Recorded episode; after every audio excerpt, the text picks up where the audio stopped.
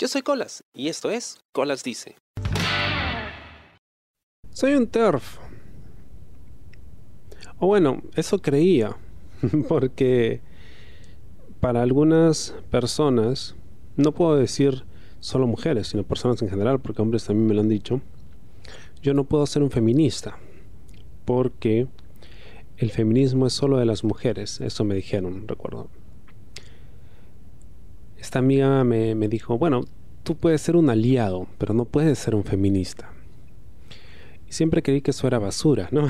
claro, no, no se lo dije en su cara porque es mi amiga, ¿no? Pero es, es muy tonto que te digan algo así, porque es como que me digas, tú no puedes ser cristiano porque no eres judío. O no puedes hacer música negra porque no eres negro. o ese tipo de, de cosas. No puedes hacer tal cosa porque no eres esto. Y creo que se ha convertido en una trampa para, para el mismo feminismo el llegar a ser tan exclusionarias, ¿no? No todas las personas feministas son así, pero hay alas radicales de este movimiento que sí piensan de esa forma, ¿no? No puedes ser feminista si no eres mujer. Y del otro lado están las TERF, ¿no? que supuestamente, entiendo el acrónimo, significa algo así como Trans Exclusionary Racist Feminist. Es decir, feministas radicales eh, trans exclusionarias, ¿no? o que excluyen a las personas trans.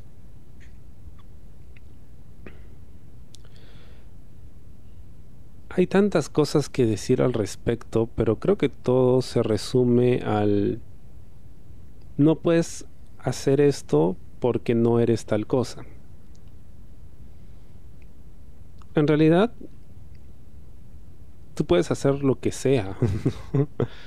Siempre que puedas, ¿no? O sea, que tengas la habilidad de hacerlo, puedes hacerlo, ¿no? E incluso hay personas que no tienen la habilidad para hacer ciertas cosas y las hacen. Y por más extraño o sorpresivo que parezca, hasta pueden llegar a tener éxito en ello. Pero al final no se trata de lo que tú puedas hacer, sino de lo que la gente cree que puedes o no puedes hacer, o que debas o no debas hacer. Al final del día todos estos términos son percepciones que tienen los otros sobre ti, ¿no? Sobre qué te corresponde según la forma en la que te han clasificado. Bien. Ahora, hay muchas formas de verlo, ¿no? Cuando se trata de la cultura, pues yo siempre creo que la cultura es algo vivo y no es exclusivo de un grupo, porque es algo que se puede aprender y se puede desarrollar y sigue mutando y se sigue transformando constantemente. Ahora, esta misma idea de la transformación constante, de la adaptación, se está aplicando a lo que es el género. Yo no soy un experto en esto, no tengo estudios, no soy psicólogo, no soy biólogo no soy antropólogo. Tengo una opinión al respecto, que no es necesariamente válida, pero como este es mi programa, la puedo dar. y si la estás escuchando, probablemente te importe. Y si no te importa, pues simplemente dejas de escuchar y ya. Bien, el problema con el tema del género es que aún no nos hemos puesto de acuerdo en la pregunta básica y elemental que requiere el poder resolver esta discusión, que probablemente se seguirá teniendo por los siglos de los siglos y nunca acabe. Pero la pregunta es la siguiente, ¿qué cosa define a una mujer? Yo hablo de mujeres porque estoy tratando el tema específico de este término TERF, ¿no? ¿Qué cosa define a una mujer? Porque si se trata de lo que una persona pueda definir como lo que es, o sea, yo me defino como tal, ok, no hay ningún problema, tú puedes definirte como lo que quieras, puedes definirte como una sartén si deseas, si estoy exagerando, ya sé, pero la idea es la misma, puedes definirte como quieras. El problema es que tu definición de lo que tú eres tiene que encajar dentro de un modelo social. Y para poder transformar ese modelo social necesitamos digamos, una idea de cuál va a ser el nuevo modelo. Pero como nadie parece tener una idea de cuál va a ser el nuevo modelo, Entonces no se puede adaptar todavía. No se puede adaptar por la simple y sencilla razón de que como todo el mundo tiene ideas distintas de lo que debería ser, no hay consenso. Y como no hay consenso, no se hacen los cambios y las transformaciones que se piden. ¿no? No necesariamente es por falta de voluntad política. ¿ah? Yo, yo creo que incluso habiendo gente que quiere hacer esos cambios y que tiene el poder de hacerlo, no termina de convencerse porque como un grupo pide una cosa y el otro pide otra y hay otros más que también meten su cuchara, ¿cómo le haces? No? ¿A quién complaces? Pero más allá de la complacencia, entiendo por qué hay un grupo que rechaza la noción de que hombres puedan en realidad ser mujeres, ¿no? según la percepción que ellos tienen de sí mismos. Se entiende porque, primero, la mujer ha sido oprimida por muchísimo, muchísimo tiempo. Y luego, el hecho de que las mujeres que han nacido como mujeres, que han tenido todos los problemas que, tiene una mujer biológica, ¿no? el tema de la, sufrir la menstruación, ¿no? sufrir los embarazos y todo lo demás. O sea, esta idea de que eso que las hace mujeres ya no signifique nada es traumática y es difícil de aceptar. Y lo otro es que las personas que han decidido transicionar de hombre a mujer, pues no solo no han pasado por todo eso, sino que lo están haciendo simplemente porque así lo sienten. O sea, no hay un motivo superior, divino, no, no hay un sacrificio que lo demande. Es decir, no sé si me dejo entender, pero es como un cambio de opinión, ¿no? Yo sé que es un procedimiento más profundo que eso, sé que para muchos es, es un cambio completamente de su mindset y de su, su vida, ¿no? Es, es, lo que ellos consideran aceptarse como realmente son, lo que se sienten. Es, un, es una situación, una experiencia trascendental. Pero no deja de ser algo que ellos deciden, no es una decisión. Es decir, esas mujeres nacieron así y han aprendido a llevar su condición, su naturaleza, disfrutarla y sentirse orgullosas de ella mientras que los otros simplemente decidieron, decidieron cambiar. Las TERF no. O lo entiendo así, o lo interpreto así, porque ni siquiera es que termine de entenderlo, lo interpreto de esa forma. Esas son las cartas que les dieron, las han aceptado y sobre ello han basado su identidad. Mientras que el otro grupo decidieron hacer el cambio y tienen las herramientas para poder hacer ese cambio con todas las dificultades y obstáculos que vienen con ello. Pero nuevamente es un tema de yo decido, mientras que las otras no. Así que entiendo perfectamente el rechazo que puede generarles eso. Realmente les genera pica, no lo sé. Puede que sí.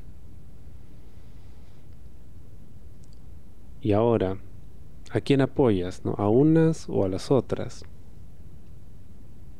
En este caso, siento que el argumento de las TERF es un poquito más sólido por el simple y sencillo hecho de que todavía no existe una definición definitiva de qué cosa es un hombre y una mujer.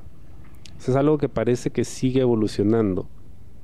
Existen cosas como por ejemplo el tema de la vestimenta, ¿no? de ciertas conductas o manerismos que uno puede decir, bueno, eso ha sido sí un constructo social y, y no tiene que ser exclusivo de uno o de lo otro. Pero qué cosas sí son exclusivos de lo uno y de lo otro, ¿no? En este caso la biología, ok. Pero solo los aspectos biológicos, porque si son solo los aspectos biológicos los que definen a un hombre y a una mujer, entonces una persona no puede ser considerada transgénero sino hasta que se haya operado. Y aún así no va a tener las mismas condiciones biológicas que una mujer biológica. Entonces, ¿qué cosas las hace mujeres? O del otro lado, ¿no? ¿Qué pasa si una mujer quiere transicionar a ser hombre? ¿Qué cosa hace a un hombre? ¿Es el cabello corto? ¿Es el tipo de ropa que usa? ¿Es la actitud? ¿No? Em, ¿Qué cosa lo hace un hombre? Y hasta que no hayamos resuelto esa pregunta, hasta que no tengamos un modelo definido de qué cosa es qué cosa, tengo que, apoyar el lado conservador, ¿no? Porque así está configurada la sociedad. Me dicen, no, pero es que colas, el mundo no es así, las personas no somos así en realidad. Eh, esto siempre está cambiando, eh, son constructos sociales que se van transformando con el tiempo, mientras que las personas se van descubriendo. Esto es totalmente cierto. Estoy 100% de acuerdo con ello, pero, pero tenemos que ser realistas. Nuestro mundo está configurado de forma tal en que existen hombres y mujeres. Entonces, si queremos cambiar eso, tenemos que ir con una propuesta de, ok, este es el modelo, ese es el modelo al que queremos cambiar. Em, y esto requiere que se modifiquen tales y tales leyes, que se reconfiguren, por ejemplo, el sistema de salud de esta forma, incluso el sistema financiero, ¿no? Porque sabemos que eh, los hombres generalmente suelen tener mayores ventajas eh, con respecto a las mujeres en diversos círculos, ¿no? laborales, financieros, sociales, etc. Pero, si no tenemos un modelo, si no tenemos una alternativa, entonces, ¿hacia dónde va el cambio? ¿no? Queremos cambio, ok, ya, pero ¿hacia dónde apuntamos con ese cambio? ¿Cuál va a ser el resultado? Ah, no sé, pero vamos a hacer el cambio. No, pues ese es el problema.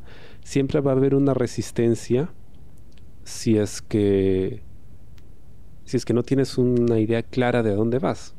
No puedes conversar a la gente, ok, vamos a cambiar porque ya tengo claro qué cosa va a pasar después.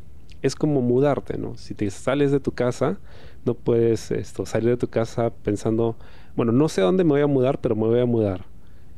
Y cuando ya estás con todas tus cosas, con el camión de la mudanza, te dice, ya señora, ¿dónde lo llevo? Ay, no sé. Solo quería mudarme, pero todavía no tengo claro a dónde, a dónde voy. O sea, no tengo la dirección de a dónde me estoy mudando. Creo que funciona igual. Entonces, hasta no tener claro hacia dónde vamos, es muy difícil que, más allá de mí, es muy difícil que la sociedad, como todo, acepte ciertos cambios. Así que entiendo, entiendo, que es lo más importante. Hay, hay, personas que o estás con ellas o estás en su contra y no es así. El mundo no funciona así. No es blanco y negro a pesar de que muchas personas lo vean de esa forma. Pero lo más importante es tratar de entender, no necesariamente estar de acuerdo o en desacuerdo, sino simplemente entenderlo. Y entiendo las posiciones de todos, sin embargo, por un tema de practicidad, de qué cosa es más factible, qué cosa genera menos trauma, por ahora es el lado conservador hasta que tengamos una idea más clara de hacia dónde vamos y para ello necesitamos definir mejor qué cosa es qué, qué hace un hombre y qué hace una mujer. Quizá algún día lleguemos a un punto en el que ya no existan géneros y en ese momento supongo ya tendremos una idea de cómo resolver el tema reproductivo, ¿no? Quizás si viéramos a la naturaleza, porque generalmente todo lo que nosotros queremos hacer ya se hizo en la naturaleza, o sea, ya está, ya existe, porque la naturaleza es perfecta, no siempre hay un equilibrio y todo es armónico, incluso en el caos hay armonía. Quizás si viéramos cómo se comportan las plantas o cómo se comportan, no sé, los animales, ¿no? Quizá ahí está la respuesta. Pero hasta entonces, pues sí, supongo que soy un poco más de acuerdo con el lado conservador que me ofrece una estructura más sólida, ¿no? que es lo que creo se necesita para poder crecer. Una estructura sólida, como una economía. ¿no? Si no hay una economía sólida, sea el modelo que sea, pues no puedes crecer. Así que me voy con la alternativa que me ofrezca eso, ¿no? porque creo que como todos quiero seguir creciendo. Así que me iré con aquellos que planteen una estructura y una, em, digamos, una forma de sociedad en la que tengamos las reglas claras, por, por lo menos en apariencia, pero mientras haya reglas claras, creo que todos podemos avanzar, sin dejar de tener la conversación. Pero hasta ahora creo que es una conversación que nadie se ha atrevido a tener. O sea, tenemos como que dimes y diretes, tenemos, no sé, estos pequeños como que enfrentamientos, pero no nos hemos sentado a negociar y hablar, ok, ¿qué es lo que quieren? ¿Por qué lo quieren? ¿Qué cosa es esto y qué cosa es lo otro? ¿Cómo lo definimos? ¿Cómo nos ordenamos? ¿Qué va a pasar después de? Que es lo más importante, ¿no? ¿Qué pasa si hacemos estos cambios? ¿Qué va a pasar después? ¿Cómo lo vamos a resolver? Y hay gente que dice, bueno, pero es que siempre hay pequeñas excepciones o hay casos extraordinarios. Sí, pero es que en base a esos casos extraordinarios, también se tienen que reordenar la sociedad, porque llegará el momento en el que esos casos extraordinarios ya no sean tan extraordinarios, se vuelvan cada vez más comunes y luego se genere un problema más grande. Además de los traumas y las resistencias que van a presentar las personas que nunca estuvieron de acuerdo con ese cambio. Supongo que soy un TERF, no lo sé. No sé si. No sé si exclusionario es, es el término que me definiría a mí. Y mucho menos radical, porque trato de escapar de todo radicalismo. Feminista puede ser, porque feminista es aquel que busca la igualdad entre hombres y mujeres. ¿no? Y ojo que la igualdad entre hombres y mujeres también significa para mí que los hombres y las mujeres tengan que cumplir el mismo número de años para poder jubilarse. Porque no es justo que un hombre tenga que cumplir 30 años de aportaciones para jubilarse y una mujer solo 25. Eso no, eso no es igualdad. Entonces, si hablamos de igualdad, para lo bueno y para lo malo, para todo tipo de responsabilidades. Si es así, entonces sí podría decir que soy un feminista. Radical, no, no, no podría usar ese término. Eh, transexclusionario tampoco, porque no los excluyo, pero tampoco termino de entenderlos o, o cómo encajan en la sociedad. Me gustaría hacerlo.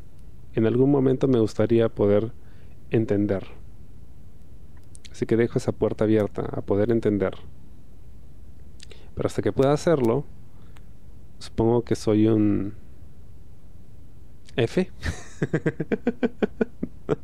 Nada más.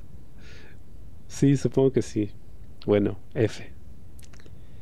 Esto ha sido el programa de esta semana y conmigo será hasta la próxima. Espero te haya gustado. Yo soy Colas y esto fue Colas Dice.